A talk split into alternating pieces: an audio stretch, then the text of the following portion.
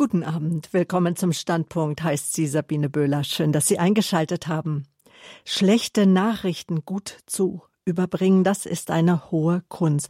Wer wüsste das nicht besser als ein Arzt, der sehr, sehr oft Gespräche führt, die darüber entscheiden, ob ein Leben gut oder schlecht weitergeht. Unser Gast ist heute Abend einer der Top-Krebsspezialisten, Professor Dr. Dr. Jalit Sehuli. Er ist Chefarzt für Gynäkologie an der Berliner Charité. Professor Sehuli hat intensiv nach Leitlinien gesucht vor Jahren, die jeder Arzt, ja jeder Seelsorger, jeder Polizist, einfach jeder, der schlechte Nachrichten überbringen muss, lernen kann. Ich denke, jeder von uns hat schon oder wird einmal in seinem Leben schlechte Nachrichten überbringen müssen oder hat sie schon mal überbracht, die einfach einen großen Einschnitt im Leben des Gegenübers bedeuten haben von der Kunst, schlechte Nachrichten zu überbringen. So lautet der Titel der heutigen Standpunktsendung nach dem gleichnamigen Buch von Professor Sehuli, erschienen im Kösel Verlag. Professor Sehuli, er ist uns jetzt aus Berlin zugeschaltet. Er ist Kind marokkanischer Eltern, daher der Name Yalit Sehuli. Guten Abend, Grüße nach Berlin. Guten Abend, vielen Dank für die großartige Einladung. Wir freuen uns, dass Sie sich Zeit nehmen für uns, weil Sie sind in der Tat international bekannt und auch unterwegs. Und uns bekannt gemacht hat Schwester Teresa Zukic. Sie ist einstige Leistungssportlerin. Sie ist eine Frohnatur mit dem Skateboard, rollt die dynamische Ordensfrau durch die Fernsehshows, gewann damit auch die Herzen des Publikums, lebe, lache, liebe und sagt den Sorgen gute Nacht. Das ist einer ihrer flotten Sprüche, mit dem sie auch ein Buch betitelt hat. Doch dann 2020, also im letzten Jahr, kam dann die Diagnose Krebs in ihr Leben und hat ihr Leben auch regelrecht damit auf den Kopf gestellt. Und Schwester Teresa Zukic, sie hat schlechte Erfahrungen gebracht mit der Überbringung ihrer Krebsdiagnose. Und heute sagt sie Professor Sohjuli, er hat mich gerettet und durch die schwerste Zeit meines Lebens begleitet. Schwester Theresa Zukic, sie ist wieder im Leben zurück, war auch letzte Woche schon bei uns in der Lebenshilfe auf Radio Horeb zu Gast. Gestern war sie auch in Wertenloh im Emsland unterwegs. Heute ist sie bei uns im Standpunkt und aus Weißendorf im Landkreis Erlangen zugeschaltet. Schwester Theresa, ich freue mich, dass Sie heute Abend hier bei uns sind im Standpunkt. Guten Abend. Guten Abend. Ich freue mich riesig auf alle Zuhörerinnen und Zuhörer und natürlich, dass das geklappt hat mit dem wunderbaren Doktor meines Lebens. Und Sabine, wir freuen uns auf dich. Ja, und mit Ihnen beiden, mit euch beiden werden wir uns im Standpunkt über die notwendige Bedeutung von Patientengesprächen, aber auch von Kommunikation und dem achtsamen Umgang unterhalten. Und Sie sagen beide, dass Sie voneinander gelernt haben.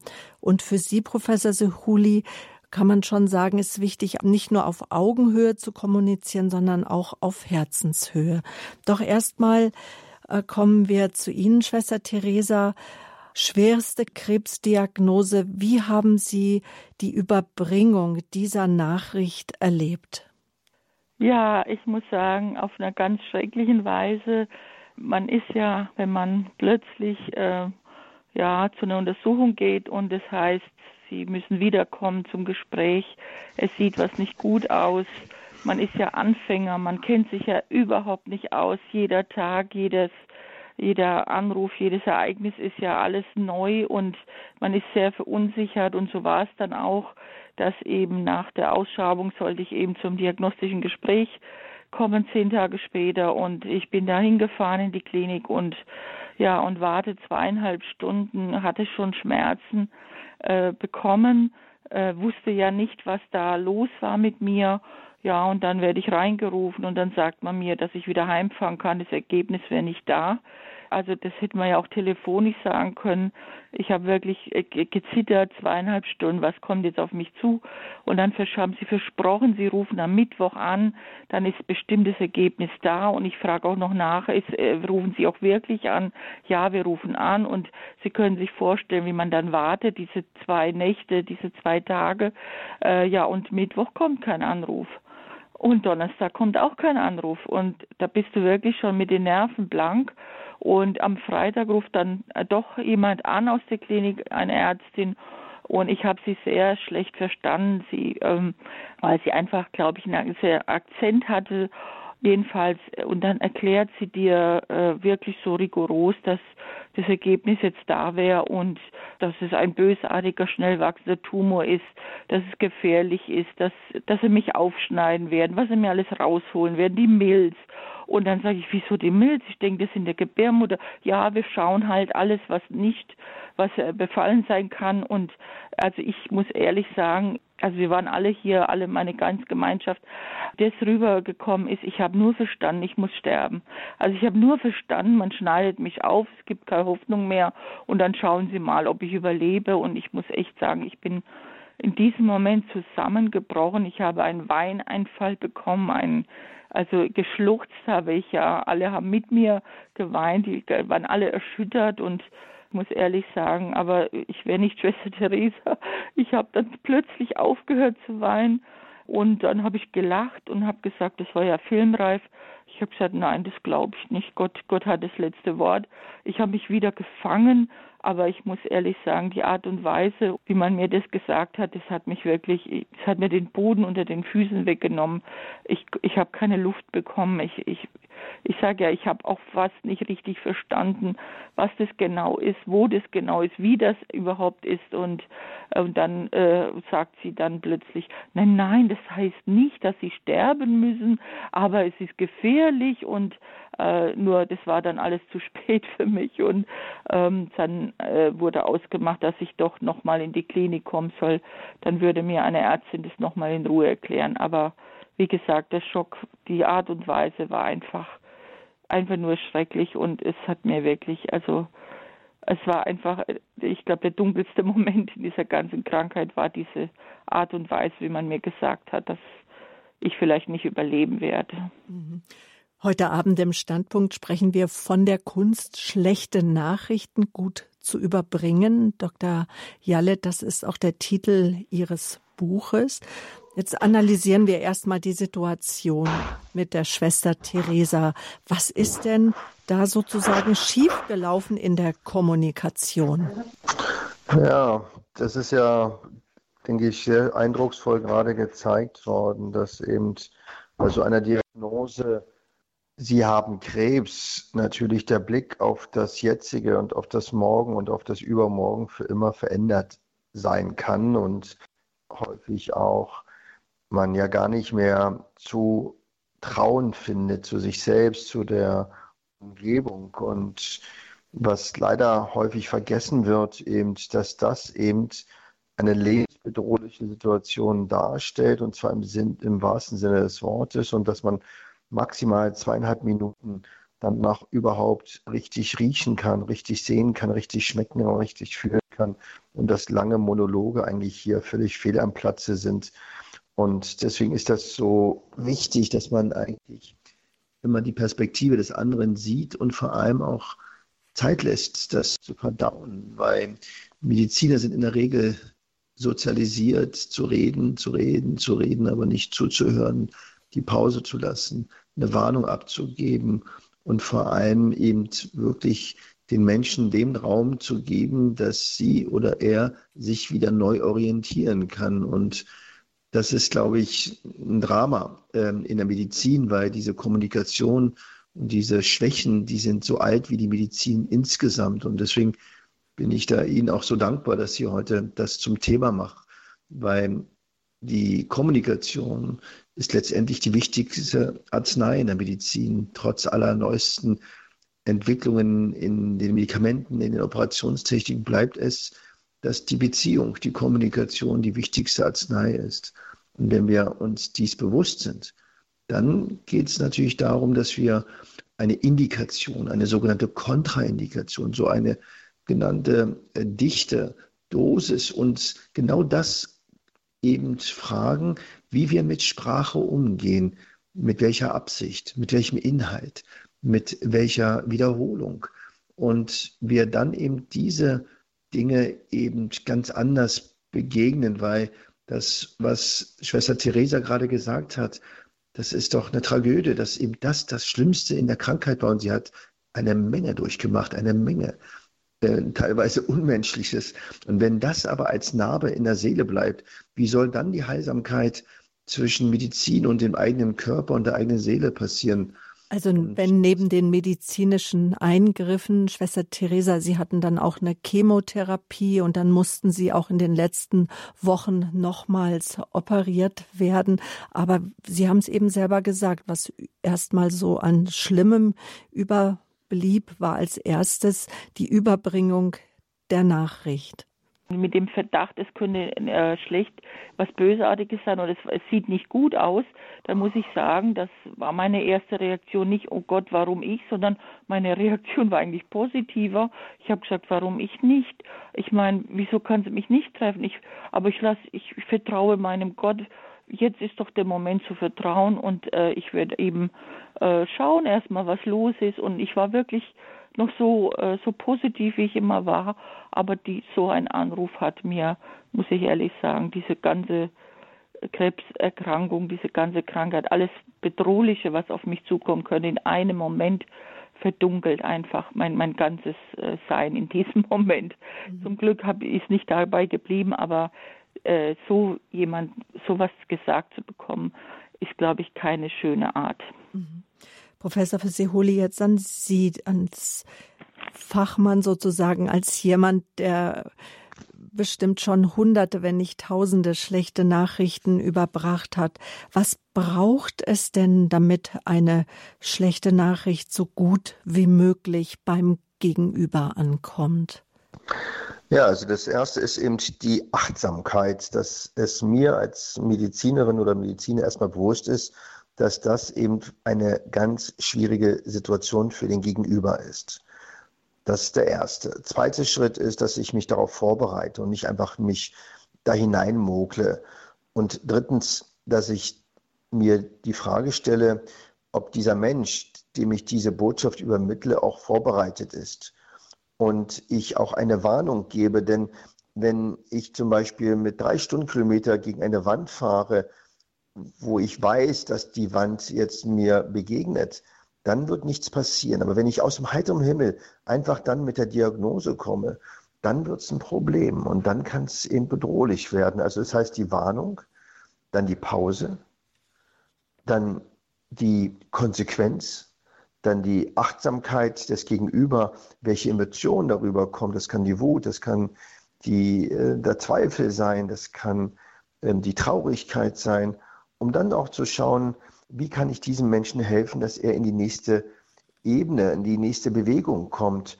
Also das bedarf einer Struktur. Es ist nicht eben Gott gegeben, wie man mit Menschen spricht, sondern man muss sich dieser äh, Thematik auch professionell stellen. Das heißt, es ähm, sich mit Weiterbildung, mit Fortbildung eben beschäftigen, weil eben, wie gesagt, das eben nicht einfach angeboren ist und wir uns klar machen müssen, dass das genauso wie eine komplizierte Operation ähm, trainiert und gelehrt werden muss. Und das hapert leider noch im gesamten Medizinsystem. Mhm. Werden wir mal ganz praktisch. Was meinen Sie, wenn Sie sagen, ein erster wichtiger Punkt ist die Achtsamkeit? Wie kann es gelingen, überhaupt achtsam zu werden, zu sein? Was gehört dazu? Na, das Inne, das Innehalten, das sich selbst beobachten, denn das, was wir jetzt gerade mit Schwester Theresa besprochen haben, das ist noch natürlich selbstreden, dass das eine sehr schwierige und schlechte Nachricht ist. Aber es gibt ja auch noch ganz viele andere Nachrichten, wo man vermeintlich denkt, das ist gar nicht so schlimm. Und trotzdem kann das ein großes Dilemma und eine größere Tragödie für den Menschen gegenüber sein, sei es eine Einschränkung der Beweglichkeit in den Fingern für die Pianistin oder ähm, eine andere Stimmlage ähm, für eine Sängerin. Ähm, das heißt, dass die Botschaft immer natürlich im Gesamtkontext mit dem Leben des anderen Menschen zu tun hat. Und daher muss ich natürlich wissen, wer ist dieser Mensch? Weil die Krankheit ist die Krankheit, aber da ist ja noch viel mehr. Und dazu brauche ich eine Beziehung. Und das ist auch nochmal ganz wichtig, dass ich auch nachhaken sollte und nachhaken kann. Also, weil am Ende des Tages geht es auch um die Beziehung und für die junge ähm, Ärztin würde ich den Rat geben, ähm, ja, bleiben Sie doch dran und wenn das Gespräch schiefgelaufen ist, dann laden Sie doch Schwester Theresa ein und besprechen mit ihr das nach, weil man kann Dinge auch versuchen nachzuarbeiten und auch zu reparieren, aber dafür bedarf es einer Achtsamkeit, einer Beobachtung, weil die Ärztin weiß ganz genau, dass das Gespräch schlecht war. Aber wo bleibt diese Aufarbeitung? Das geht bis ins Gespräch. Und das heißt, dieses Achtsamkeitskonzept ähm, fängt damit an, dass ich mich selbst beobachte, wie ich mich fühle, wie ich mich äh, bewege und wie ich mich auf den anderen Menschen eingehen lassen kann.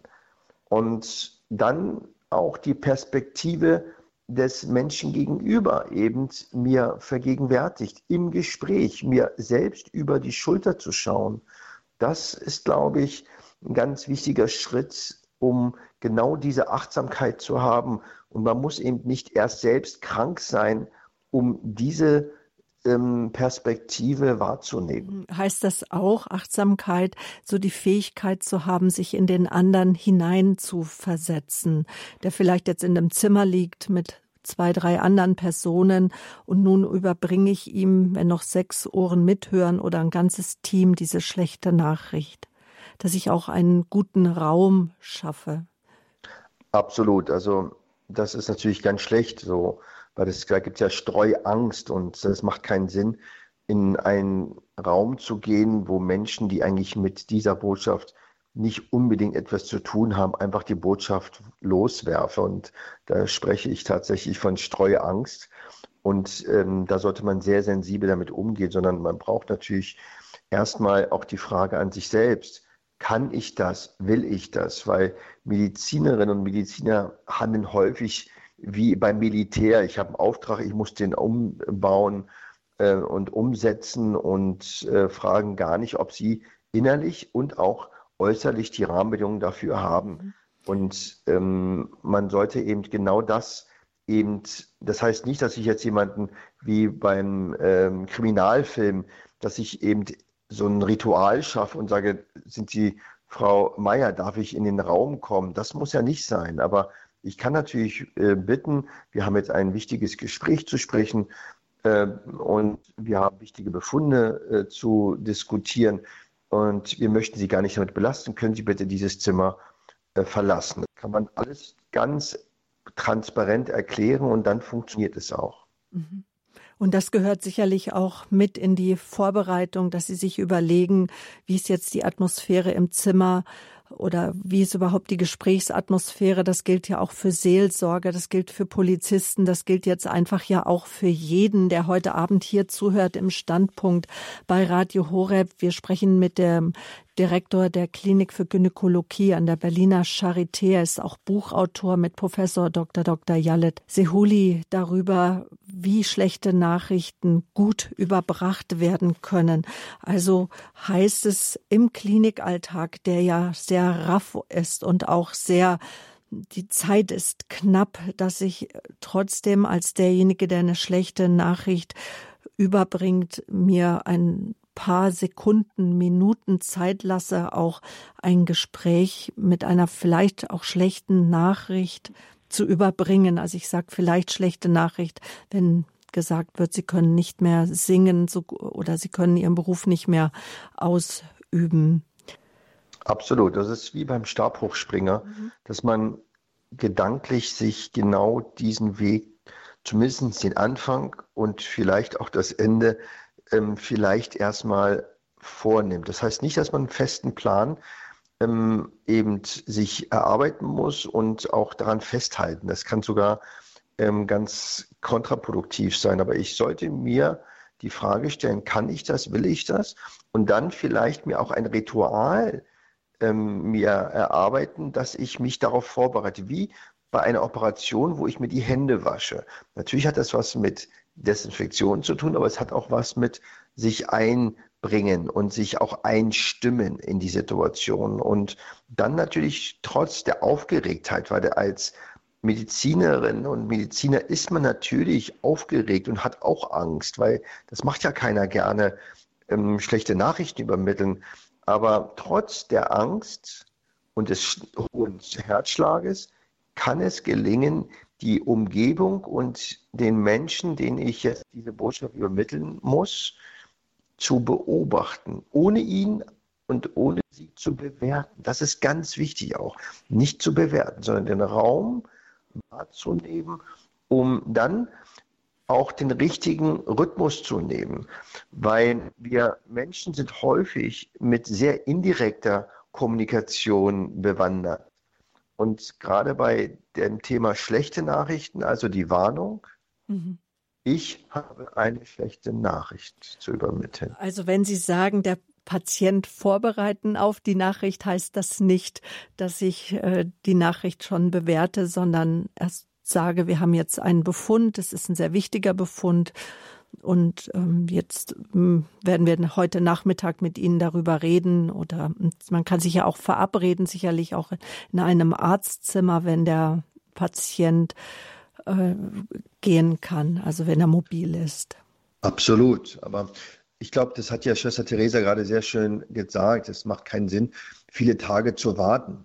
Mhm. Und ähm, ohne was ähm, als Detail zu wissen. Aber ich weiß, dass häufig, weil man selber Angst hat, dann eben den Befund noch nicht aufarbeitet oder zumindest nicht zeigt oder ähm, weil es ist wichtig, so schnell wie möglich eigentlich in die Wahrheit äh, zu gehen und um die Situation so zu halten, dass ich mich wieder darauf einstellen kann und orientieren kann. Also, also Warnung meint eben vorbereiten, aber auch nicht zu lange. Und zweitens dann aber auch relativ schnell zum Thema zu kommen. Das heißt, wenn ich weiß, ich habe heute den Termin, um das Computertomogramm oder die Gewebeanalyse zu besprechen, dann macht es keinen Sinn, dass wir erstmal über viele andere Dinge reden, sondern dann, ja, wir haben das Gewebe untersucht und das Ergebnis ist da. Und wir sind ja ganz ängstlich über die Wortwahl. Aber es geht gar nicht um die Wortwahl, sondern es geht das Abholen das nicht wegrennen und die nächsten Schritte gemeinsam zu besprechen, um jemand nicht fallen zu lassen, um jemand nicht eben genau in die Situation zu bringen, ich schneide, ich werde aufgeschnitten und muss sterben. Wenn das übrig bleibt, dann haben wir es sehr, sehr schwer, in die Beziehung und auch in die nächsten medizinischen Schritte zu gehen, weil dafür braucht man wieder Vertrauen. Dafür braucht man auch eine Geborgenheit und eine Sicherheit. Und das ist hinderlich. Und das ist eben genauso sensibel, ähm, wie Schwester Theresa das berichtet hat. Mhm. Schwester Theresa, wie klingt das in Ihren Ohren? Wie klingt das plausibel? Ja, es, es ist genau die Wahrheit und er bringt es ja genau auf den Punkt das letzte Wort, nämlich um Vertrauen. Und das war eben dieses ganz Besondere, was ja dann passiert ist bei mir, dass ich mich eben auch an in dieser meiner ganzen äh, Tage lang war ich ja wie benommen davon und dann erinnere ich mich eben, dass ich ja eine Ärztin äh, irgendwo kennengelernt habe und dass ich die ja kenne und äh, äh, und und ich dachte, ich brauche irgendwie noch einen Rat. Ich und die war eine Facebook-Freundin und ich sehe, dass sie Gynäkologin ist und ich wusste ja gar nicht, dass sie Gynäkologin ist und die liebe Dr. Heidi und ich schreibe sie an über Facebook, du, ich habe eine ganz schlimme Diagnose bekommen und dann tun wir gleich, ruft sie gleich zurück und dann sage ich ihr das und dann passiert wirklich ein, ein Wunder, ein Wunder, äh, ein dramatisches Wunder eigentlich, aber dass ich dann plötzlich doch einen Weg finde, zu diesem wunderbaren Doktor jetzt zu kommen, der genau das andere praktiziert hat. Er hat mich dann durch die Vermittlung von der Dr. Heidi eben äh, sofort am nächsten Tag angerufen und das erste, was er zu mir sagt, der Dr. Halit war, Schwester Theresa, ich bin dein Freund. Wenn ich so eine Diagnose kriegen würde, dann würde ich erstmal Stopp sagen. Und dann hat er mir am Telefon praktisch das, was alles so wirklich schiefgegangen ist, dieses Vertrauen zugesprochen, dass da ein Mensch ist, der der mich ernst nimmt, der, der meine Situation jetzt genau äh, äh, angeschaut hat, der mir jetzt diese Hand hinreicht. Äh, du musst ja erstmal, äh, müssen wir erstmal schauen, was überhaupt los ist, was das überhaupt für ein Krebs ist. Und das macht man ganz langsam. Da muss man erstmal untersuchen und, und, äh, und lass dir eine zweite Meinung geben. Und das war alles so, das, da war wirklich dieses, genau das, was er jetzt gesagt hat, dieses Vertrauen da, da hast du gemerkt, da ist ein Mensch, dem ist nicht nur die Krankheit wichtig, sondern dein Leben ist wichtig. Und ich habe dann wirklich, ähm, es war so verrückt, dieser anderen Klinik ging es nur darum, dass ich mich äh, um diesen Termin, wann ich operiert werden soll, dass ich den festlegen muss, ja. Und dabei haben sie noch gar kein CT gemacht oder gar nichts. Und dann habe ich irgendwann gesagt denen auch, also wissen Sie was, ich sage jetzt Stopp hier, ich werde mich jetzt hier nicht operieren lassen. Es geht doch um mein Leben.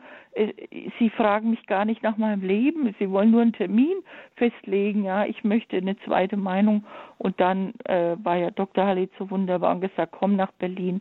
Und das war dieses Vertrauen, wenn du merkst, jemand interessiert sich für dich, du bist ihm wichtig, nicht nur deine Krankheit, wir müssen den ganzen Menschen sehen. Und das, ich glaube, das fehlt so dieses Vertrauen, denn ich glaube, dass ich nur eine äh, Erkrankung wie Krebs überhaupt überleben kann, wenn ich dem Arzt vertrauen kann, wenn da eine Basis ist, eine Beziehung ist. Und deswegen danke ich auch der Dr. Heidi so sehr, die jetzt sicher zuhört, denn äh, sie hat mir dieses Verrückte erzählt, dass der Dr. Halit, dem bin ich ja schon mal begegnet, aber mir war es gar nicht mehr bewusst. Bei ihrem Geburtstag habe ich nur Grüß Gott gesagt. Und dann fing ja diese Beziehung eigentlich schon an, dass er, ja, das ist wirklich alles so verrückt gewesen. Aber ich sage ja, Gott hat manchmal Fügungen und Wege und ich glaube, das wäre das Allerwichtigste, dass ich den Menschen, denn das ist Achtsamkeit als ganzen Menschen sehe und äh, wirklich ihm dieses Vertrauen, also äh, und wirklich vorbereiten auf das Gespräch. Und das ist ja hat alles nicht stattgefunden. Also ich glaube, das wäre das Allerwichtigste. Hm. Und wenn wir heute Abend über Ärzte reden, über Menschen reden, denen es nicht gelungen ist, dann wollen wir eher eben von dem, was diesen Menschen gefehlt hat. Darüber wollen wir nachdenken, um es einfach anders zu machen, vielleicht einfach auch besser zu machen. Deswegen auch das Buch von der Kunst, schlechte Nachrichten gut zu überbringen mit wichtigen Tipps, das Sie, Herr Professor Sehuli, geschrieben haben, erschienen im Kösel Verlag. Sie haben auch angedeutet, dass äh, Ärzte und auch Seelsorger große Gemeinsamkeiten haben, weil das ist auch ein wichtiges Thema für Seelsorger. Welches ist das? Absolut. Also erstmal will ich nur noch mal sagen, dass, dass ich auch immer noch heute ähm, immer wieder leider schlechte Gespräche führe, aber ich eben gelernt habe, das erstmal zu bemerken und dann auch versuche zu reparieren. Ja. Und das geht. Das heißt, wenn man merkt, es läuft schief, dann kann man innehalten und dann auch bitten den Gegenüber, ob man das Gespräch neu startet. Und ich mache das tatsächlich, dass ich die Patientinnen und die Angehörigen dann teilweise wieder rausschicke und dann die Tür wieder neu von vorne öffne und wieder das Gespräch von Anfang an neu starten. Also es ist vieles möglich und ähm, ohne, dass wir immer jeden Tag daran arbeiten sollten. Und ich finde das großartig, als ich das Buch geschrieben habe über die Kunst, äh, schlechte Nachrichten zu übermitteln, hatte ich genau mir die Frage gestellt, wie machen es denn die anderen Menschen, die eben so viele wertvolle Arbeit leisten, sei es die Polizistinnen und Polizisten, die Seelsorger, die Sanitäter und so weiter.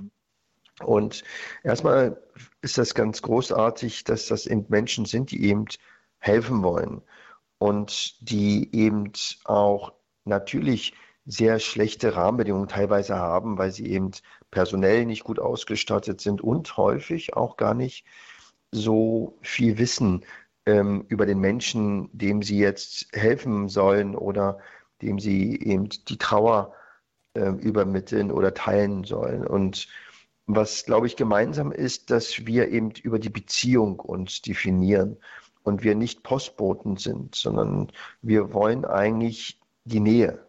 Und zwar kann diese Nähe auch völlig ohne Sprache sein. Die kann eben nur in Präsenz sein. Das ist das, was wir auch im Rahmen von unseren Studien und unseren sogenannten Simulationspatienten und Patienten immer wieder als Feedback bekommen, dass man eben da ist, nicht wegrennt, jemanden auch schätzt, wertschätzt, auch mit Behinderung, mit Trauer, mit, mit Krankheit und das auch zeigt, dass es genau um diese menschliche Beziehung geht. Da geht es gar nicht um große wissenschaftliche Erklärungstheorien, sondern eben um ganz banale Dinge. Ähm, wer kann mir helfen? Wo kann ich Unterstützung finden, psychologisch, aber auch für ganz einfache Dinge. Ähm, Wenn es um Essen geht, um Einkaufen geht, um Bankangelegenheiten, dass man dort eben Entlastung und Unterstützung findet. Und ich denke, jedem und von uns ist bewusst, dass wenn man es möchte ähm, und das zulässt, dass eben die Trauer in der Gemeinde, in einer Beziehung, in einem sozialen Umfeld viel intensiver, aber auch viel heilsamer ist, als wenn man ganz alleine und ähm, das Gefühl hat, man wird vergessen oder nicht gesehen und nicht wahrgenommen. Und deswegen sind die Übermittlungen der schlechten Nachrichten natürlich nicht nur auf der medizinischen Seite, sondern gerade in der seelsorgerischen Seite. Und auch da ähm, ist es ganz wichtig, dass auch ich als Mensch Empathie habe, aber trotzdem auch professionell bin um eine gewisse Distanz zu finden, weil ich natürlich nicht immer mitsterben kann, weil man als professionelle ähm, Person natürlich die Kraft und Energie auch für die Menschen danach und daneben haben sollte. Und deswegen ist es ganz wichtig, dass man auch für sich dort immer wieder auch reflektiert, wie komme ich damit um und auch Mechanismen ähm, mir aneigne, um da wieder rauszukommen. Ich hatte vorhin mit dem Händewaschen vor der Operation gesprochen und genauso mache ich das, dass nach sehr schwierigen Gesprächen ich dann auch wieder mich eben deeskaliere und versuche eben dann wieder herunterzukommen, um mich dann auf das nächste Gespräch vorzubereiten und nicht so einfach von einer schwierigen Situation in die andere zu gehen, ohne eine innerliche Reflexion oder eine innerliche Pause zu haben. Das sagt Professor Jalet Sehuli, Frauenarzt mit dem Schwerpunkt gynäkologische Onkologie. Er ist Direktor der Klinik für Gynäkologie an der Charité in Berlin, Autor von dem Buch von der Kunst schlechte Nachrichten zu gut zu überbringen. Das ist auch unser Standpunktthema heute Abend. Schwester Theresa, auch Sie sind ja sozusagen seelsorgerlich tätig schlechte Nachrichten zu überbringen, gehört ja mit dazu. Wie bereiten Sie sich denn auf schwierige Gespräche vor? Ja, in der Tat ist es ja so, dass ich durch äh, vor allem nach meinen Vorträgen ja sich viele Menschen mir anvertrauen oder entweder persönlich sofort, wenn sie angerührt sind durch etwas, was ich gesagt habe, oder mich dann anrufen. Ich bin also immer wieder auch in dieser Situation, äh, dass ich auch sehr viel zuhören muss und für mich ist einfach die die Hauptsache, äh, dass ich mir bewusst bin, dass dieser Mensch, der da mir gegenüber ist, das ist nicht irgendjemand, das ist ein Wunder Gottes. Für mich ist jeder Mensch ein Wunder Gottes. Da gibt es keine irgendjemand, das ist eine Person und diese Person ist, ist, ist das Kostbarste, was Gott geschaffen hat. Und deswegen ist es mir wichtig, dass ich Zeit habe, dass ich zuhöre, dass mir bewusst ist, mit was für einem Schatz ich da gegenüber habe. Und dann kommen ja manchmal äh, wirklich auch verrückteste Dinge oder schwerste Dinge. Oft natürlich, wenn jemand sein Kind verloren hat oder trauert oder äh, oder ich auch, schon dabei war, wo ich jemand überbringen muss, dass der dass jemand verstorben ist durch einen Unfall. Das waren die wirklich schwierigsten, schlimmsten Momente auch für mich. Ähm, und da kann ich erstmal, da soll ich auch gar nicht viel sagen, sondern einfach da sein, wie Dr. Suli jetzt auch gesagt hat. Und ich oft, wenn mir jemand was äh, Schreckliches auch erzählt, was ihm widerfahren ist oder äh, missbraucht worden ist oder, oder, oder, dann ich tue ihn einfach, einfach in den Arm nehmen. Ich tue ihn einfach umarmen. Und ich weine mit ihm und ich höre zu und ich äh, versuche diesen Menschen wirklich äh, einfach da zu sein, bei ihm beizustehen. Und äh, ich finde aber, dass es ganz wichtig ist, dass, dass ich halt sage, ich habe wirklich keine gute Nachricht. Ich muss dir was Schreckliches sagen. Ähm, ich bleibe aber bei dir. Äh, es ist wirklich etwas Schlimmes passiert und dein, dein Sohn ist äh, verstorben. Und die, das ist schlimm und, und natürlich dieser Schock, aber ich bleibe auch da und ähm, für mich als ja, Rednerin, auch wenn ich, sage ich ja oft auch in den Vorträgen, das Schlimmste, es gibt nichts Schlimmeres, glaube ich, auf der Welt, als wenn jemand sein eigenes Kind verliert. Mhm. Es gibt nichts Schlimmeres und dann versuche ich einfach zu sagen, ich versuche manchmal mutig zu sein und ähm, jemand trotzdem zu sagen, ich stellen sich vor, es wäre umgekehrt. Sie wären gestorben und ihr Kind würde leben. Was würden Sie ihm aus dem Himmel sagen wollen? Würden Sie ihm nicht sagen wollen, mein Schatz, hör auf zu weinen. Bitte lebe. Wenn man jemand liebt, will man, dass er glücklich ist. Ich kann nicht glücklich sein im Paradies, wenn du unglücklich bist. Bitte, mein Schatz, äh, umarme das Leben. Wir sehen uns wieder. Äh, würden Sie ihm das nicht sagen, sage ich oft. Und ich versuche mich einfach hineinzufühlen in die Person. Und äh, ich finde, das Allerwichtigste ist wirklich, dass der andere das wirklich spürt, dass ich ihn nicht alleine lasse. Und jetzt, nachdem ich natürlich diese Krebserkrankung hat, wenden sich auch viele an mich und sagen, äh, Schwester Therese, ich habe eine schlimme Diagnose bekommen oder oder. Und ich sage eigentlich ein Wort, das ich von Dr. Halit gelernt habe. Ich fange nicht einfach an zu reden, ich sage einfach, es tut mir so leid. Und dann lasse ich einfach eine Pause. Und es tut mir innigst leid. Ich muss ehrlich sagen, jeden, über dem ich höre, dass er krank wird oder irgendwie, dass er, dass es nicht gut geht, es tut mir unendlich leid. Und ich sag, ich bleib, ich bin für dich da, wenn du mich brauchst. Was auch immer ist, ich bin für dich da. Und ich glaube, das ist im ersten Moment erstmal das Allerwichtigste. Wir, wir haben es mit wunderbaren, kostbaren, einzigartigen Menschen zu tun. Und diese Menschen brauchen jetzt äh, wirklich Hilfe und Beistand, aber sie brauchen auch eine Hand, die sie führt und sagen, und jetzt gehen wir das nächste an. Und ich glaube, da meinte er auch diese Professionalität. Ähm, ich bin ja im Auftrag auch des Herrn unterwegs. Das heißt, wir sind nicht einfach verloren, sondern da gibt es noch einen, der äh, größer ist und der und und der äh, der größte Angstgegner ist gegen die Angst. Und das Schlimme ist ja die Angst vor der Angst. Und dem beizustehen, zu sagen, du bist nicht allein, Gott wird dich jetzt nicht verlassen. Und du wirst spüren, ich bin bei dir da. Und er wird sich reinschmuggeln in viele Menschen, die dir zur Seite stehen. Äh, nimm die Hand und vertraue. Du bist jetzt echt nicht verloren.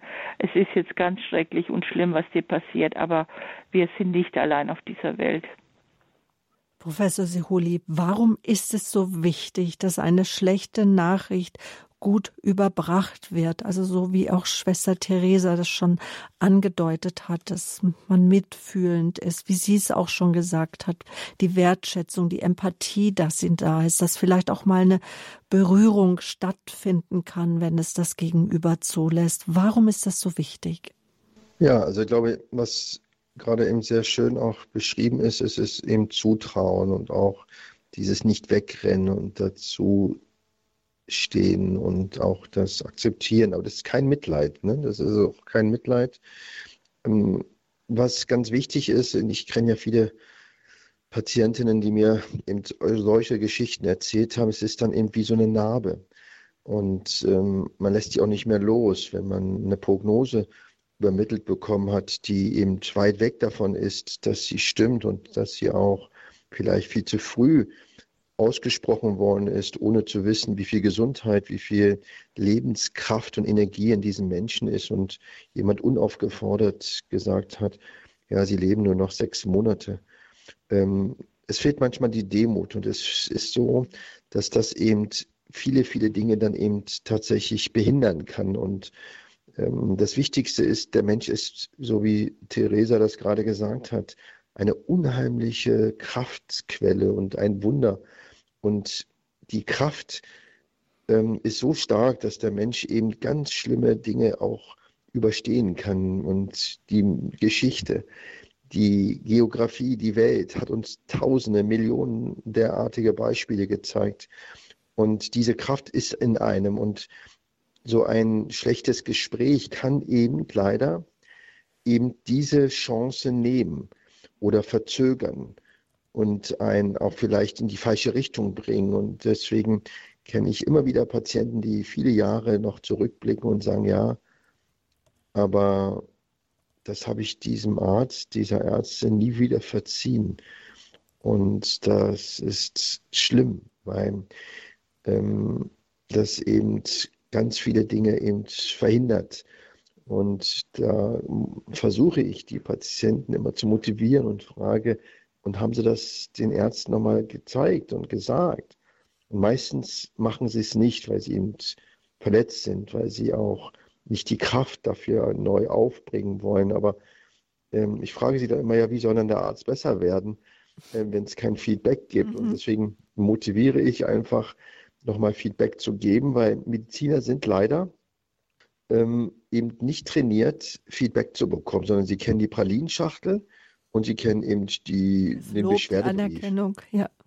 Ja, und jeder redet von Wertschätzung und so weiter und ähm, sie wollen es ja gut machen, aber häufig ist das eben so chronifiziert und auch, ja, manchmal auch so lebensfern, ähm, dass eben dann solche Unfälle passieren und Tragödien damit ausgelöst werden können. Aber es ist ganz, ganz wichtig, wie in einer Beziehung, wie lernen wir uns kennen und wie verabschieden wir uns. Und deswegen sollte man so sehr achtsam sein, ähm, dass das einigermaßen gut funktioniert. Mhm.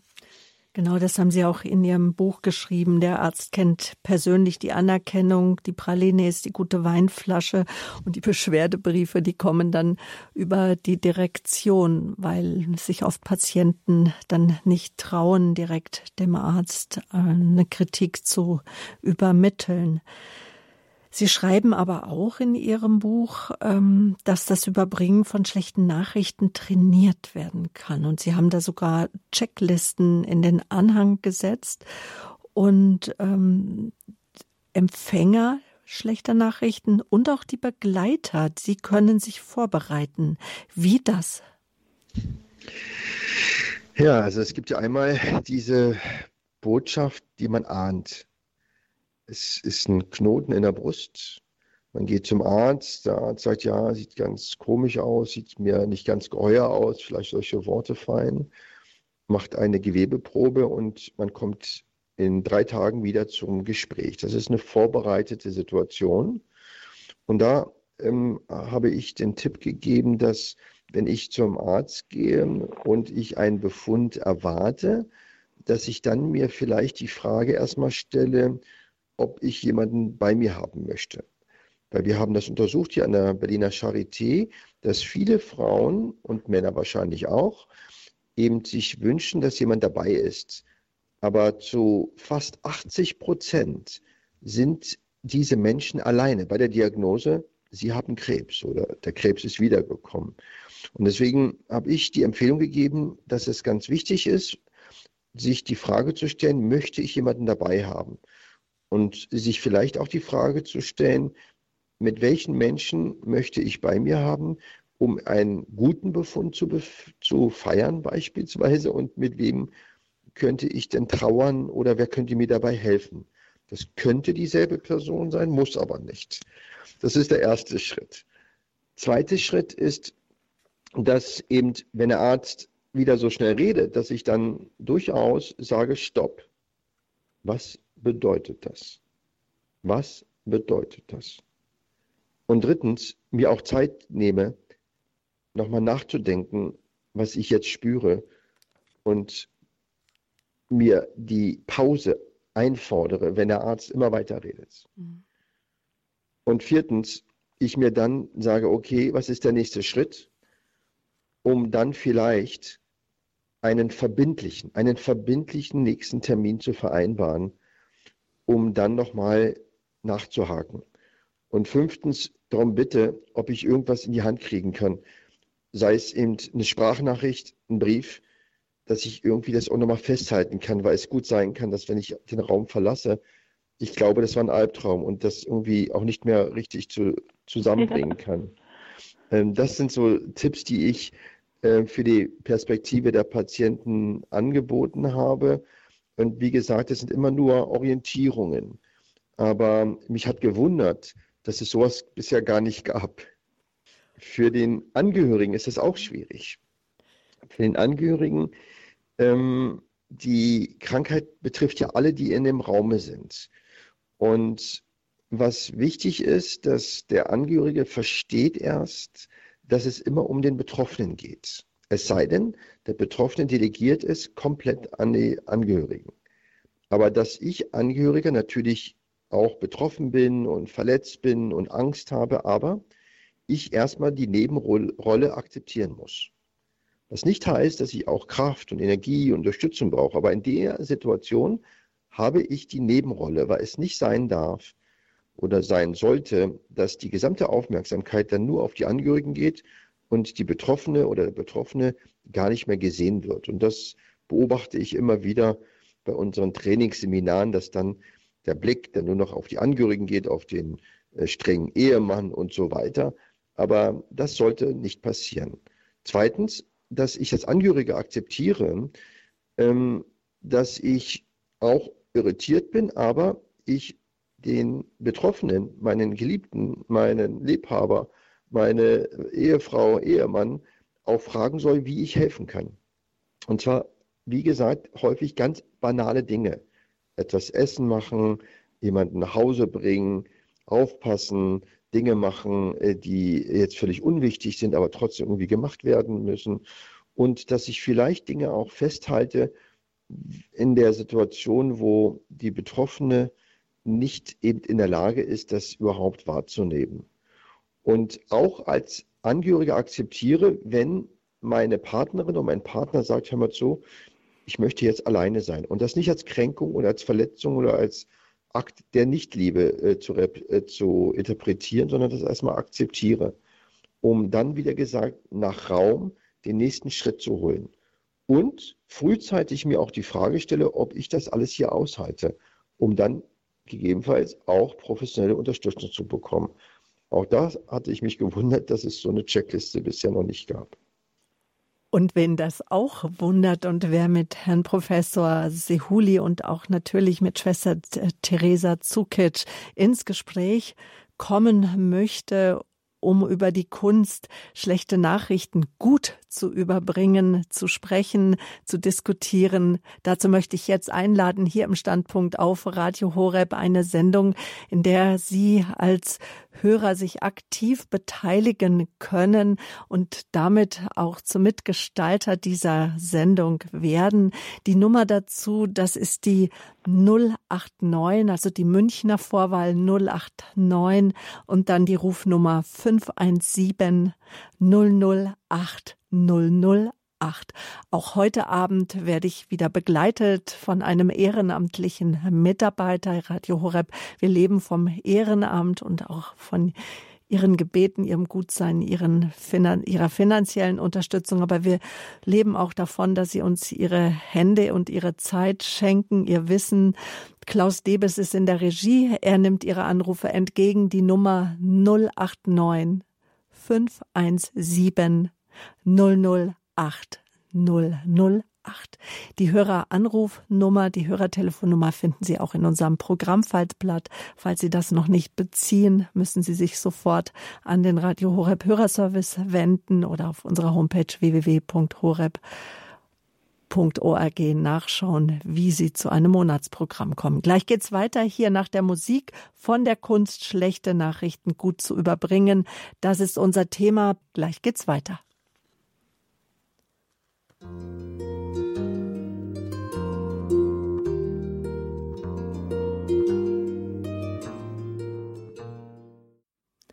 Schön, dass Sie eingeschaltet haben hier im Standpunkt bei Radio Horeb. Professor Dr. Jalet Sehuli, er ist Arzt und zählt als Leiter der gynäkologischen Klinik der Charité zum Kreis der weltweit führenden Top-Krebsspezialisten. Wie wir eben schon von ihm gehört haben, kommt Professor Sehuli im Klinikalltag als Onkologe ähm, mit vielen Menschen in Verbindung. Er ist dicht am Menschen, erlebt dabei intensiv Situationen und Begegnungen, in denen die Art der Gesprächsführung eine wirklich ganz wichtige Bedeutung hat. Und niedergeschrieben hat er all seine Erfahrungen und auch Empfehlungen in dem Buch von der Kunst schlechter Nachrichten gut zu über bringen. Und das ist auch das Thema heute Abend hier im Standpunkt. Mit dabei ist auch Schwester Theresa Zukic, bekannt auch als die Skateboardfahrende Nonne, Autorin zahlreicher lebensbezogener spiritueller Bücher, wie zum Beispiel äh, Liebe, was auch gerade wieder auf der Bestsellerliste steht. Das ist nicht nur ein Buchtitel, sondern auch ihr Lebens Motto. Sie haben sich beide kennengelernt während einer Krise. Es ist daraus eine wunderbare Beziehung entstanden. Das ist auch spürbar hinter den Kulissen, auch im Vorgespräch sofort spürbar. Sogar fruchtbar sind sie beide geworden, auch nach außen hin schon auf der Homepage von der Schwester Theresa auf äh, www.schwester-theresa.de ist es auch schon zu lesen. Es wird ein neues Buch geben. Schwester Theresa, welche Gemeinsamkeiten haben Sie beide entdeckt? Ja, ich wusste nicht, äh, also als ich die Chemotherapie hatte, hat Gott mir geschenkt, dass ich keine Übelkeit hatte. Und so dachte ich, ich koche mal alles, was gesund ist äh, und äh, was gut tut. Und ich wusste nicht, dass Dr. Seuli auch eine Hobbykoch ist für seine Familie. Und wir sind ja in Kontakt geblieben. Und äh, Gott sei Dank war er wirklich auch mit Rat und Tat immer da. Ja, und dann haben wir uns angefangen auszutauschen und ich schickte ihm meine Gerichte, er mir seine. Und dann hat der Herr der Verlag bald gesagt, Mensch, ihr beide seid doch Heiler, ihr beide macht Lebensmut, wir müssen doch ein Kochbuch der Lebensfreude machen. Ja, und das äh, sind wir gerade dabei zu schreiben. Und äh, ja, es macht wahnsinnig viel Spaß, in diesem Dialog zu sein und äh, Menschen helfen zu können. Wir sind ja beide verrückt nach Menschen und lieben die Menschen und äh, gerade Menschen, die ja auch krank sind. Und gerade weil ich das ja selber erlebt habe, kann ich ja so mitfühlen. Und das ist so etwas Wunderschönes, dass wir sowohl Medizin wie auch Theologie, dass wir jetzt etwas Gemeinsames, ja etwas Wunderschönes einfach jetzt machen, um vielen Menschen Mut zu machen, äh, wenn sie auch nicht krank sind, aber auch wenn sie einfach nicht krank sind, sondern einfach, der, es geht um Lebensfreude, es geht um das Leben. Es ist einzigartig, kostbar, der Tag ist unwiederbringbar und da wollen wir den Menschen ganz viel Mut machen. Und das Buch wird heißen Himmel im Mund und ist lieferbar ab Mitte März 2022, ab 14.03. Aber jetzt möchte ich unsere Zuhörer einfach nicht länger warten lassen. Herr Schenk, Sie haben uns erreicht aus dem Ruhrgebiet. Guten Abend, willkommen. Ja, recht schönen guten Abend, Herr Professor. Äh, schönen guten Abend, Schwester Frau Tujic. Mir äh, als ehemaliger Krankenpfleger habe ich äh, viel Verständnis. Äh, zwei äh, Buchstaben oder zwei Worte äh, sind für mich in dem Zusammenhang auch sehr wichtig. Das ist einmal das Wort Schock, weil es wird ja heute mehr medizinisch in einem Krankenhaus irgendwie ähm, ja, über Apparate bearbeitet. Äh, und das zweite Wort ist ähm, Wahrheit oder Vertrauen äh, durch Wahrheit. Und da leben wir heute in einer Gesellschaft, was also sehr viel reduziert ist, sage ich jetzt mal. Und das sollte meines Erachtens sehr zum Tragen kommen und ist auch für die Heilung eigentlich sehr wichtig. Herr Professor Sihuli, noch ein Wort auch zu Herrn Schenk? Also absolut. Also das ist auch wissenschaftlich belegt, dass so eine Entgegennahme einer so schwierigen Diagnose Schocksymptome auslöst mit Blutdruckabfall, mit eben Botenstoffe, die ausgeschüttet wird. Und ich hatte das ja angedeutet, dass eben tatsächlich eben das Bewusstsein in seiner größten Intensität da beeinflusst wird. Und das zweite Thema, finde ich auch ein großes Thema, wäre auch nochmal ein eigenes ähm, Topic vielleicht hier bei Radio Horeb äh, möglich. Wahrheit, was ist die Wahrheit und Wahrhaftigkeit. Und ähm, das ist ganz elementar und dass man aber auch Demut hat vor der Wahrhaftigkeit und vor der Wahrheit. Man sagt, man muss nicht alles sagen, aber das, was man sagt, sollte so wahrhaftig wie nur möglich sein. Ich sage deswegen wahrhaftig, weil wer kennt schon die Wahrheit? Dankeschön. Herr Schenk, Grüße ins Ruhrgebiet. Wir machen weiter mit Frau Renger. Sie haben uns aus Chemnitz angerufen. Auch an Sie einen guten Abend. Guten Abend. Auch die Schwester äh, Zugic und den Herrn Professor. Ich war äh, auf einer hämatologisch-onkologischen Station im bayerischen Staat und äh, in einem großen Krankenhaus. Und da kam eines Nachmittags, war eine Privatstation, am Freitagnachmittag ein Ehepaar, so in den 50er Jahren. Und zum Glück war unser Stationsarzt noch da, ein sehr, sehr kompetenter Mann. Und die meldeten sich und sagen, ich sage, was möchten Sie denn? Können wir einen Arzt sprechen? Ich sage, ja, unser Stationsarzt ist noch da. Und dann erzählt der Mann, dass ihr der behandelnde Arzt seiner Frau, der hat irgendwelche Blutentnahmen gemacht und hat dort was gefunden, hat aber gesagt, sie, sie kriegen Bescheid. Was er gemacht hat, hat er Freitagmittags angerufen und der Dame durchs Telefon die Diagnose gesagt. Es ging in Richtung Leukämie. Und das war natürlich für die ein Schock. Die wussten im Moment nicht, was sie machen sollten. Er hat noch gesagt, wo sie sich hinwenden sollen, an welche große Klinik. Und dann sind die bei uns erschienen, weil sie vor lauter Angst nicht wussten, wohin. Und sind gekommen und unser äh, Stationsarzt hat mit beiden gesprochen. Und die sind dann so erleichtert wiedergegangen. Der war wirklich ein guter Mann. Also den habe ich sehr verehrt. Und haben gesagt, sie kommen am Montag dann wieder. Da hat er, der äh, Hausarzt, dann auch die Papiere an uns geschickt. Die kamen sogar am nächsten Tag, sogar am Sonntag schon an weil er sie übers Internet geschickt hatte.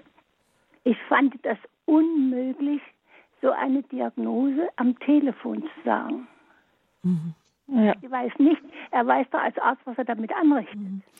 Herr Dr. Siholi, vielleicht an der Stelle, dass wir auch noch mal über Alltag sprechen von Ärzten und wie vielleicht auch ein Arzt oder wer auch immer auch ein Seelsorger sich im Alltag in seinem Ablauf dennoch gut, wie Sie schon gesagt haben, darauf vorbereiten kann auf die Übermittlung einer schlechten Nachricht.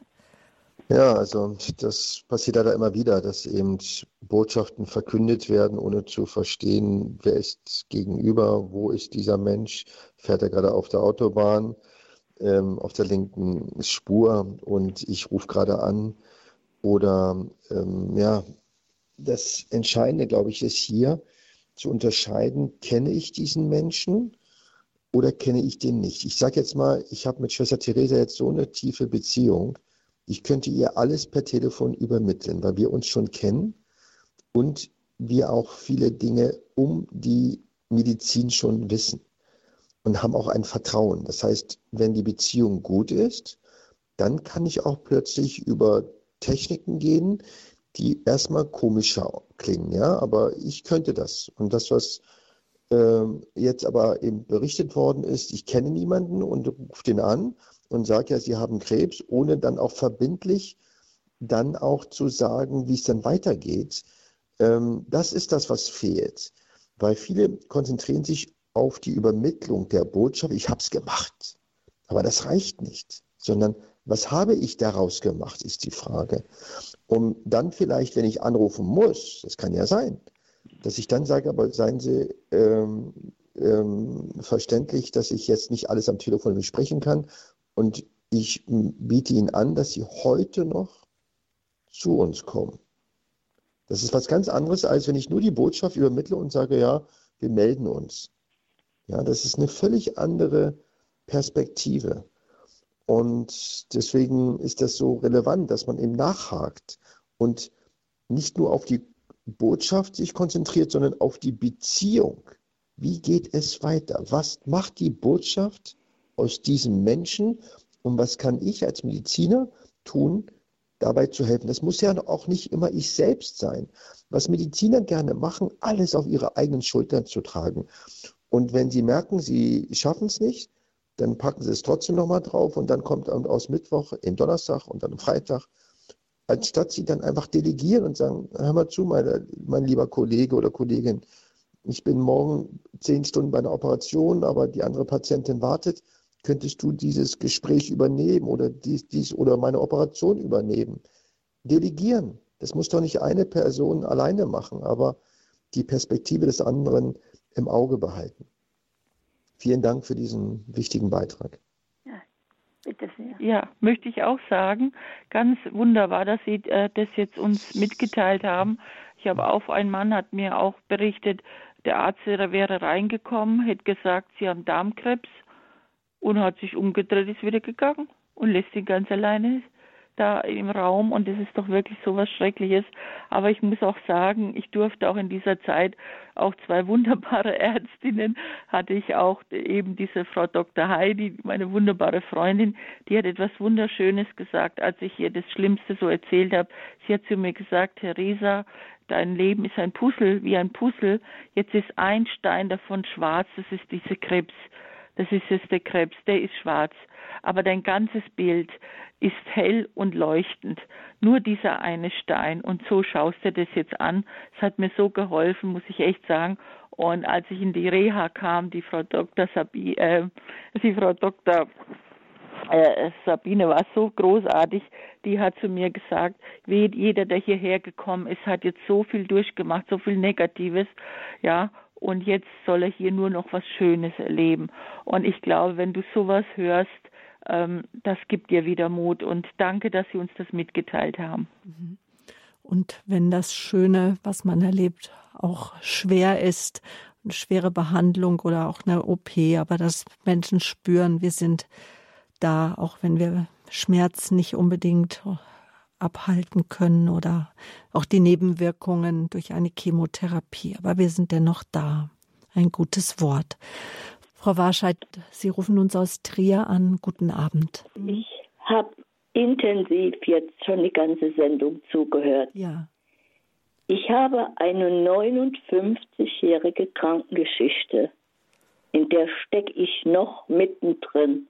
Ich hoffe, dass mein Leben noch recht lange weitergeht. Aber ich habe Dinge erlebt, die wirklich unmenschlich sind. Ich habe eine Sepsis überlebt über zwei Jahre. Ich hatte eine Infektion und ich habe den Krebs durchlebt. Und wie man mir hinterher immer wieder sagte, ja, du hast einen starken Schnupfen gehabt. Den Krebs habe ich nicht für mich akzeptiert. Ich bin auch nicht in die Programme reingekommen, die üblich sind. Ich muss sagen, ich sitze seit 35 Jahren im Rollstuhl und werde dadurch schon aus vielen Behandlungen ausgeschlossen. Eine Reha gab es für mich nicht. Die Krebshilfe war für mich nicht erreichbar. Ich habe meinen Krebs alleine durchlebt und besiegt. Ich hoffe es mit Gottes Hilfe, dass er nicht wiederkommt. Ich habe auch keine Zeit dafür. Aber was ich jetzt merke, ich bin jetzt Ü70 und erlebe von meinen Ärzten die Aussage, was wollen Sie denn? Sie sind alt. Ich habe gekämpft bis heute, dass ich weiter mein Leben selbstständig führen kann. Seit fünf Wochen geht es so derart bergab, dass ich mit meinen Unterarmstützen mich nicht mehr aus meinem Rollstuhl erheben kann, für mich umzusetzen. Wie es weitergeht, weiß ich nicht. Mhm. Ich erhalte keine Antwort mehr.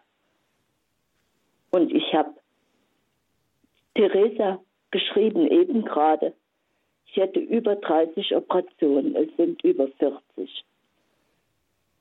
Ich weiß nicht, was ich noch bekomme, aber dass in der Ausbildung der Ärzte manches im Mangel ist, das Sagen über eine Diagnose, das Wie sagen und das bisschen Mitgefühl. Die müssen nicht mitleiden. Aber ein Patient, wie ich es bin, ich bin nichts Besonderes, aber ich kann nicht mehr.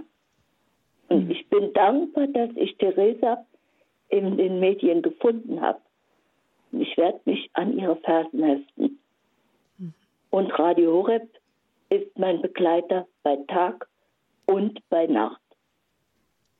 Das war mein Kommentar zu Ihrer Sendung. Vielen, vielen Dank. Ich muss echt sagen, ich, mir sind jetzt die Tränen wirklich gekommen. Ähm, gut, dass Sie mich gefunden haben und ich werde mich auch äh, an Sie, werde mich bei Ihnen melden. Es tut mir wirklich so leid, weil das darf gar nicht sein, dass jemand äh, sagen muss am Ende mit so, so alt, äh, niemand interessiert sich mehr, Sie sind alt.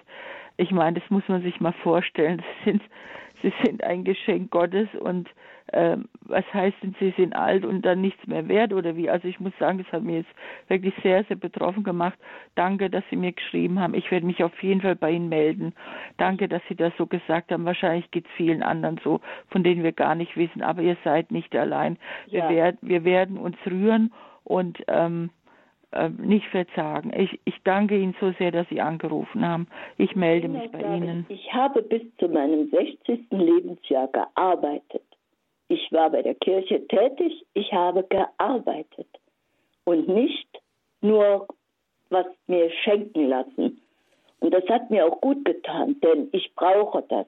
Ich brauche die Menschen, aber die Menschen lehnen mich ab. Ich bin anders, der Rollstuhl isoliert mich. Das macht mich traurig. Ja, das ist auch sehr traurig. Es ist gut, Na. dass ich euch habe. Mhm. Ich sage es einfach euch, weil es ist Radio Horeb und auch andere Medien. Das ist in Ordnung. Frau Warscheid, danke, dass Sie auch unseren Blick, unseren inneren und äußeren Blick mit dem, was Sie uns jetzt erzählt haben, schärfen. Und dass, wenn so viele Hörer in den Gebetssendungen auch beten anonym für Kranke, dass auch ja.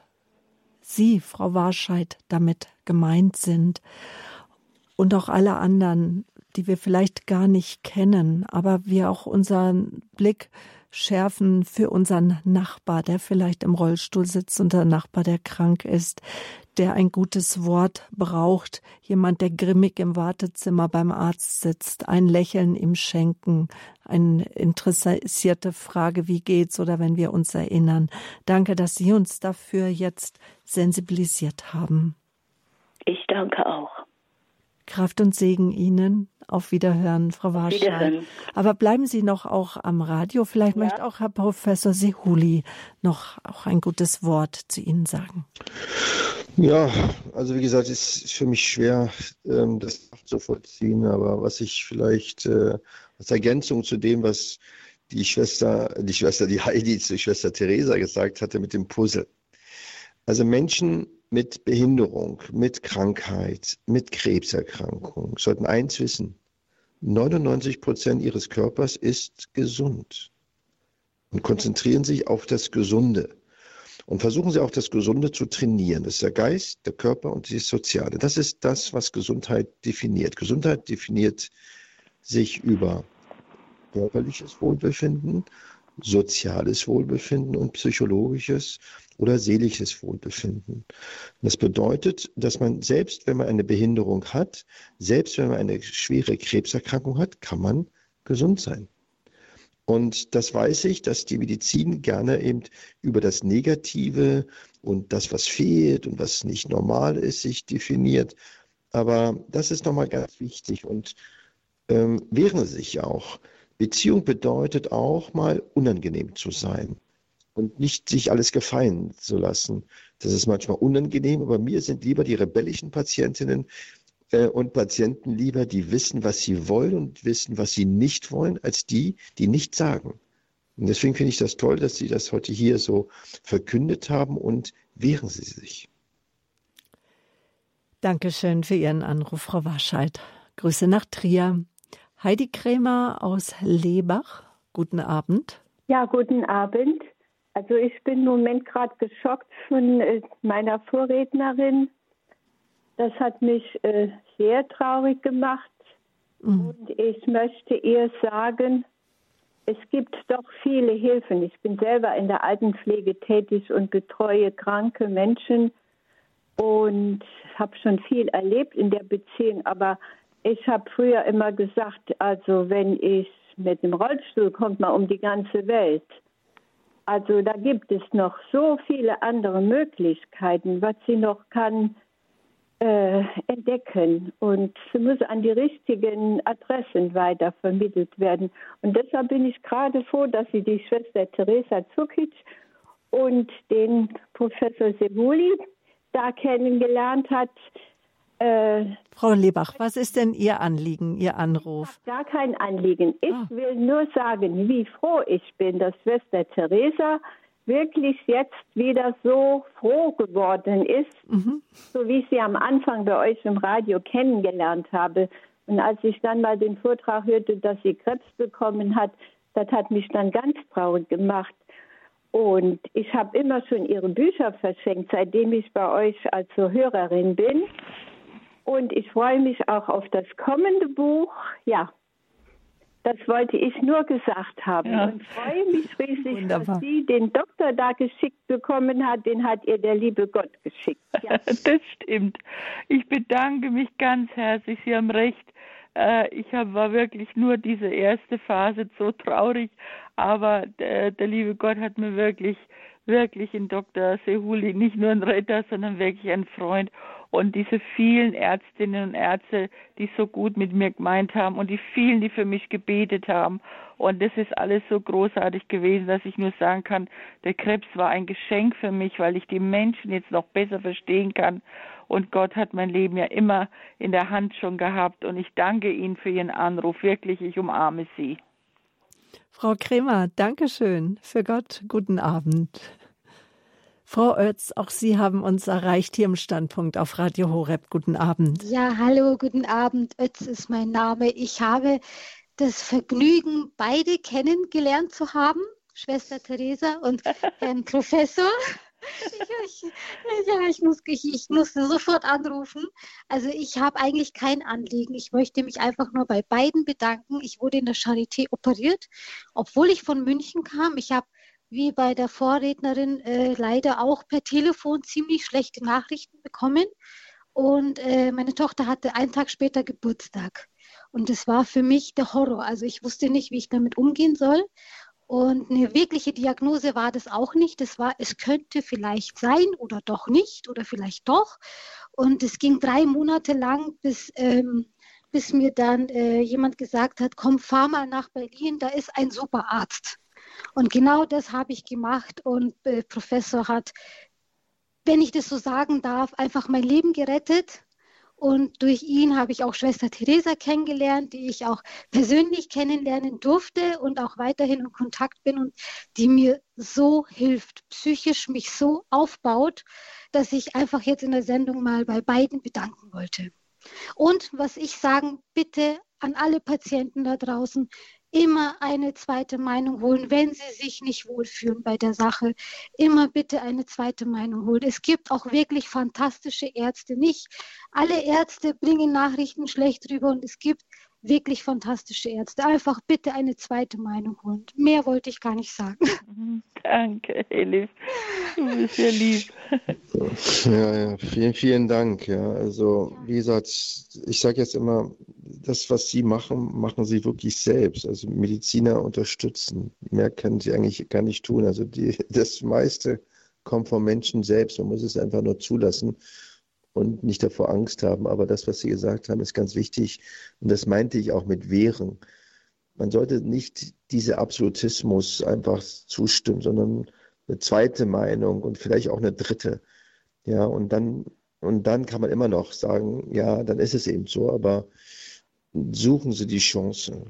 Dankeschön, Frau Etz. Auch für Sie weiterhin auch alles Gute, auch auf Ihrem Genesungsweg. Oder können Sie auch, wie Schwester Theresa jetzt schon sagen, ich bin gesund, ich bin no, geheilt von meinem Krebs? Ich bin noch in der, in der Chemotherapie, aber es läuft alles ganz gut. Und es war die beste Entscheidung, nach Berlin zu gehen. Für mich einfach, für mich persönlich. Danke, und, dass Sie jetzt auch Radio Horeb hören und uns ja, davon natürlich. erzählen. Unser Gebet, ja, unser ganzes Wohlwollen ist mit Ihnen. Alles Dankeschön. Gute. Dankeschön. Vielen herzlichen Dank und liebe Grüße. Ich kann mir vorstellen, Herr Professor Sehuli, deswegen auch die Frage an Sie, dass jetzt viele denken und sich wünschen, doch so einen Arzt wie Sie kennenzulernen. Und viele Menschen sind vielleicht an Orten in ihrem örtlichen Krankenhaus, in ihrem Ortskrankenhaus fühlen sich gebunden an die Ärzte und trauen sich nicht so recht. Vielleicht jetzt noch mal ab vom Thema von der Kunst schlechte Nachrichten gut zu überbringen. Ein Tipp, wie, wie fädle ich das denn ein, wenn ich noch mal eine zweite Meinung haben möchte? Was sage ich denn dem Arzt, äh, bei dem ich die zweite Meinung hole und was sage ich dem ersten Arzt? Weil das kenne ich von Freunden und auch von meinem Vater, der sagt, nein, ich, ich schäme mich da auch, das zu tun. Genau, aber das ist das, was ich vorhin gesagt habe. Man sollte eigentlich, wenn ich sage, der Arzt sollte so wahrhaftig wie nur möglich sein, erwarte ich, dass der Mensch, der mir gegenüber sitzt, genauso wahrhaftig ist. Also das heißt, ich würde das meinen Ärzten sagen, dass ich gerne eine zweite Meinung haben möchte. Und ich kann Ihnen einen Tipp geben, wenn der Arzt sagt, nee, gibt's nicht oder Blödsinn, dann ist das der falsche Arzt. Selbst äh, Patienten von mir fragen nach einer zweiten Meinung, manchmal woanders. Also das heißt, ich kann auch ganz offen sagen, ich war schon bei Herrn Dr. So und so und ich möchte ja. einfach von Ihnen, ich habe die und die Diagnose und ich möchte von Ihnen eine Meinung. Oder man sagt, ich bin krank, ich habe etwas, ich möchte Ihnen erstmal nicht sagen, was ich habe. Bitte schätzen Sie das Krankheitsgeschehen ein. Absolut, also ist ganz wichtig. Also und vor allem, mhm. dass ich als Arzt ähm, eben dann mich auch nicht gekränkt fühle, weil die Patientin oder der Patient äh, noch eine zweite Meinung woanders äh, einfordern möchte. Also auch von mir, wie gesagt, gehen manchmal Patienten woanders hin und ich unterstütze das. Und drittens, wenn jemand kommt, und das ist ja ganz häufig, mache ich ja zweite Meinung, dritte Meinung, vierte Meinung, ähm, ich schaue mir nie die Befunde von woanders erstmal an. Ich versuche immer, mir mein Bild alleine zu machen. Mhm. Weil das macht blind sonst, wenn ich dann schon mit so, einem, mit so einer Diagnose komme, sondern ich möchte den Patienten sehen, ich möchte ihn selber äh, in die Augen schauen, ich möchte sehen, wie er selbst die Diagnose beschreibt, welche Symptome er hat und dann mache ich in der Regel auch selber nochmal die Untersuchung. Weil Medizin ist mehr als nur Technik und nur ein CT-Befund oder eine Gewebeanalyse. Und es geht einmal um die Krankheit zu beschreiben, das ist klar. Aber es geht auch um die Gesundheit zu sehen und zu schauen, wie kann ich sie stärken. Und wenn ich merke, dass die Kraft äh, verloren geht, dann überlege ich, was kann ich tun? Und das war auch mit Schwester Theresa so. Ich habe gesagt, komm, Schwester Theresa, hierher, ich muss das erstmal sehen. Ich sage noch nichts, was ich mache. Ich weiß noch nicht, was ich tue. Und als sie dann zu mir kam und ich die Untersuchung gemacht habe, habe ich ihr auch Luftballons geschenkt. Das stimmt. Ich habe 50 Luftballons. Luftballons aufgeblasen. Ja, weil ich wollte, dass sie ihre Lunge trainiert, bevor ich sie operiere. Und das hat sie großartig gemacht. Mhm. Und die Krankenkasse übernimmt die Kosten auch von. Der Luftballons? Nein, zweiten großen Untersuchung. Ja, von den Luftballons. Das ist jetzt mal eine gute Frage. Wer hat denn die Luftballons bezahlt? Die haben wir im Rahmen unseres Projektes ROSI, was Schwester Theresa auch sehr unterstützt, wo wir Frauen ähm, mehr Leben während der Krebstherapie mhm. Äh, zukommen lassen möchten, indem es einfach schöner und netter und freundlicher und erlebnisreicher ist. Ähm, nein, das haben wir selbst äh, finanziert. Ähm, die Zweitmeinung wird in der Regel finanziert. Und das ist auch ein gutes Recht. Und ich kann auch nur sagen, auch aus Sicht der Krankenkasse sollte man gerade bei schweren, ernsthaften, lebensbedrohlichen Krankheiten lieber eine zweite Meinung holen und das spart auch dem Gesundheitssystem viel mehr. Und es geht hier nicht um Geld, es geht hier um Werte, aber in dem Fall würde beide, beides davon profitieren, wenn man mehr Zweitmeinung einholt. Und Humor, glaube ich, ist auch ganz wichtig, dass der zwischendurch nicht verloren geht. Ja, das ist also, was Sie vorhin gesagt haben. Jeder wäre das Gespräch in Augenhöhe, sehe ich für problematisch, weil wie soll ich das wissen? Selbst ich hatte ähm, vom Jahr ein, ein, Fußbruch. Und ich bin ja kein Orthopäde, ja, sondern ich habe mir dann die, den besten Arzt gesucht und habe dann gesagt, mach mir bitte keine Experimente, sei gut zu mir und mach nur das, was sein muss. Und ähm, aber was ich einfordern kann, ist das Gespräch in der Herzenshöhe. Herzenshöhe. Das heißt, dass ich mein Herz mit dem Herzen des Menschen gegenüber verbinden kann und auch Dinge von mir preisgeben kann, so wie der Mensch gegenüber fast, fast alles preisgibt in der Not. Und dazu kann auch Humor gehören. Oh ja. Da hören wir die Schwester Theresa schon lachen. Ja, ja, ja, ich muss lachen, weil es ist wirklich, ähm, das ist ja auch mein großes Thema, auch bei meinen Vorträgen. Das Lachen, äh, Lachen ist die beste Medizin. Es ist einfach so. Ich muss äh, wirklich sagen, ich habe auch so ähm, einfach lernen müssen, dass es so manchmal so einschneidende negative Dinge gibt in dieser Krankheit, aber in der Reha hat mir die Psychologin so eine tolle Hilfestellung gegeben.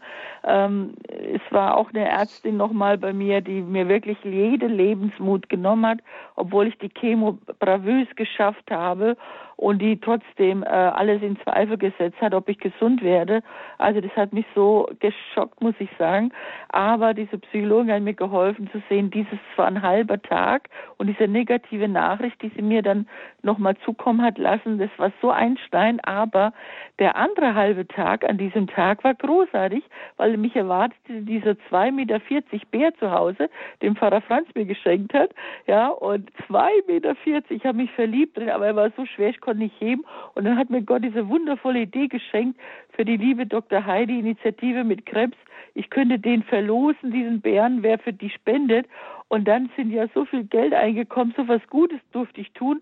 Und dann habe ich gelernt, dass dieser Tag, diese schlechte Nachricht, dieses äh, ganz Negative, war nur ein, ein, ein Stück in meinem Gehirn. Aber mein Gehirn hat immer an diesem negativen Punkt wieder Stopp gemacht. Aber dann habe ich gesehen, ja, es war aber ein halber Tag, der war großartig. Das hat eine wundervolle Aktion gemacht und es hat mir geholfen zu lernen, auch bei diesen ganz schrecklichen Nachrichten, bei diesen ganz schlimmen Erfahrungen, da leider müssen wir unserem Gehirn wirklich helfen, dass wir sehen, aber einen Tag vor oder einen Tag später war doch wieder was Wunderschönes. Und es hat mir geholfen, darüber hinwegzukommen. Das möchte ich auch wirklich allen Patienten sagen. Äh, es ist wirklich manchmal leider, erleben wir alle, einfach Menschen, die einfach nicht diese Einfühlungsvermögen haben, die vielleicht auch überfordert sind, auch Angst haben, selbst unglücklich sind, keine Ahnung oder einfach Routine ist. Für uns als Patient ist es halt das erste Mal, für die ist es halt das tausendste Mal vielleicht, aber das sich zu bewahren und zu sagen, jawohl, äh, ich habe es sind Verletzungen in meiner Seele, ich bin gekränkt worden, mir ist da Hoffnung genommen worden, weil ich dem dann so viel Macht gegeben habe. Aber Gott hat doch Macht nur über mich und Gott hat wieder was Schönes passieren lassen und, und ich bitte Gott und da bitte ich jetzt wirklich, dass der Heilige Geist wirklich alle Patienten und Patientinnen und auch die Ärzte, die vielleicht erkennen, dass sie auch mal was falsch gemacht haben oder auch Schwestern, wer auch immer, dass wir einfach uns in diese Güte Gottes stellen und einfach bitten, dass, dass, dass diese, dass da eine Heilung passiert. Weil dann können können wir weitermachen, dann können wir äh, wieder neu starten. Und da bitte ich einfach Gott drum. Ähm, es ist leider so, wir sind Menschen und Fehler sind menschlich, aber es ist göttlich zu vergeben und es ist göttlich weiterzumachen. Und diese Verletzungen sind manchmal wie ein Trauma, aber sie müssen es nicht bleiben. Und deswegen hoffe ich einfach und bitte ich einfach Gott drum. Ähm, bei mir ist es auch funktioniert und ich wünsche Ihnen da draußen, wenn Sie leiden, wenn Sie sich alleine fühlen, wenn Sie sich verlassen fühlen, verloren sich fühlen, wenn die Kränkung so stark ist oder die Worte immer wieder in Ihrem Kopf fallen, wenn kein Gedankenstopp ist, einfach Gott zu bitten, dass er jetzt eingreift und dass er Sie heilt in diesem Moment und dass Sie äh, einfach auch sehen können, es, es gibt noch so viel Wundervolles und das Leben geht wirklich weiter und wir müssen nicht an dem einen hängen bleiben, sondern ähm, es, es ist eine tiefe Kraft in uns und Gott ist in uns. Wir, wir sind seine Geschöpfe. Er ist da und er wird uns die Kraft geben, wieder nach vorne zu schauen es, es, geht, es gibt immer einen neuen Anfang, es gibt immer wieder Hoffnung. Und ähm, wenn Sie heute zugehört haben, diesen tollen Arzt jetzt gehört haben oder diese Anrufe, es gibt wirklich Leid, aber es gibt einfach so Wundervolles. Und das wollen wir nicht übersehen. Wir wollen das Positive nicht übersehen. Und wenn ich nur negativ denke, ja, dann kann ich nichts Positives erwarten. Bitten wir Gott, dass wir, dass er unsere Gedanken heilt und unsere Herzen und dass wir morgen wieder mutig starten, neu starten, das Leben zum Lieben, zu umarmen. Und darum bitten wir in Jesu Namen. Amen. Und ich sage ein herzliches Vergelt's Gott an Sie, Schwester Theresa Zukic, zusammen mit Herrn Professor Sehuli. Auch Ihnen danke. Haben Sie schon ein Buch geschrieben? Es ist in den letzten Zügen. Das Cover ist schon im Internet zu finden. Himmel im Mund. Es wird ein wunderbares Buch, das Genuss und Gesundheit miteinander verbindet, eine Botschaft gibt. Viele Angehörige kochen ja auch ihren Kranken gerne gute Mahlzeiten. Liebe geht durch den Magen. Dankeschön jetzt auch für Ihr Dabeisein. Besonderen Dank an Sie, Herr Professor Seholi, dass Sie sich Zeit für uns genommen haben. Danke Ihnen. Alles Gute nach Berlin. Und für alle, die in Not sind, die auch jemanden brauchen zum Reden. Wir haben unsere Seelsorge-Hotline eingerichtet im letzten Jahr, als die Corona-Pandemie uns alle isoliert hat, der Lockdown. Die Seelsorge-Hotline ist täglich für Sie freigeschaltet von 16 bis 17 Uhr, auch morgen wieder. Die Nummer dazu ist die 08328. Das ist die Nummer von Balderschwank da wo auch unser Hörerservice sitzt, also 08328 und die Rufnummer dann 921170.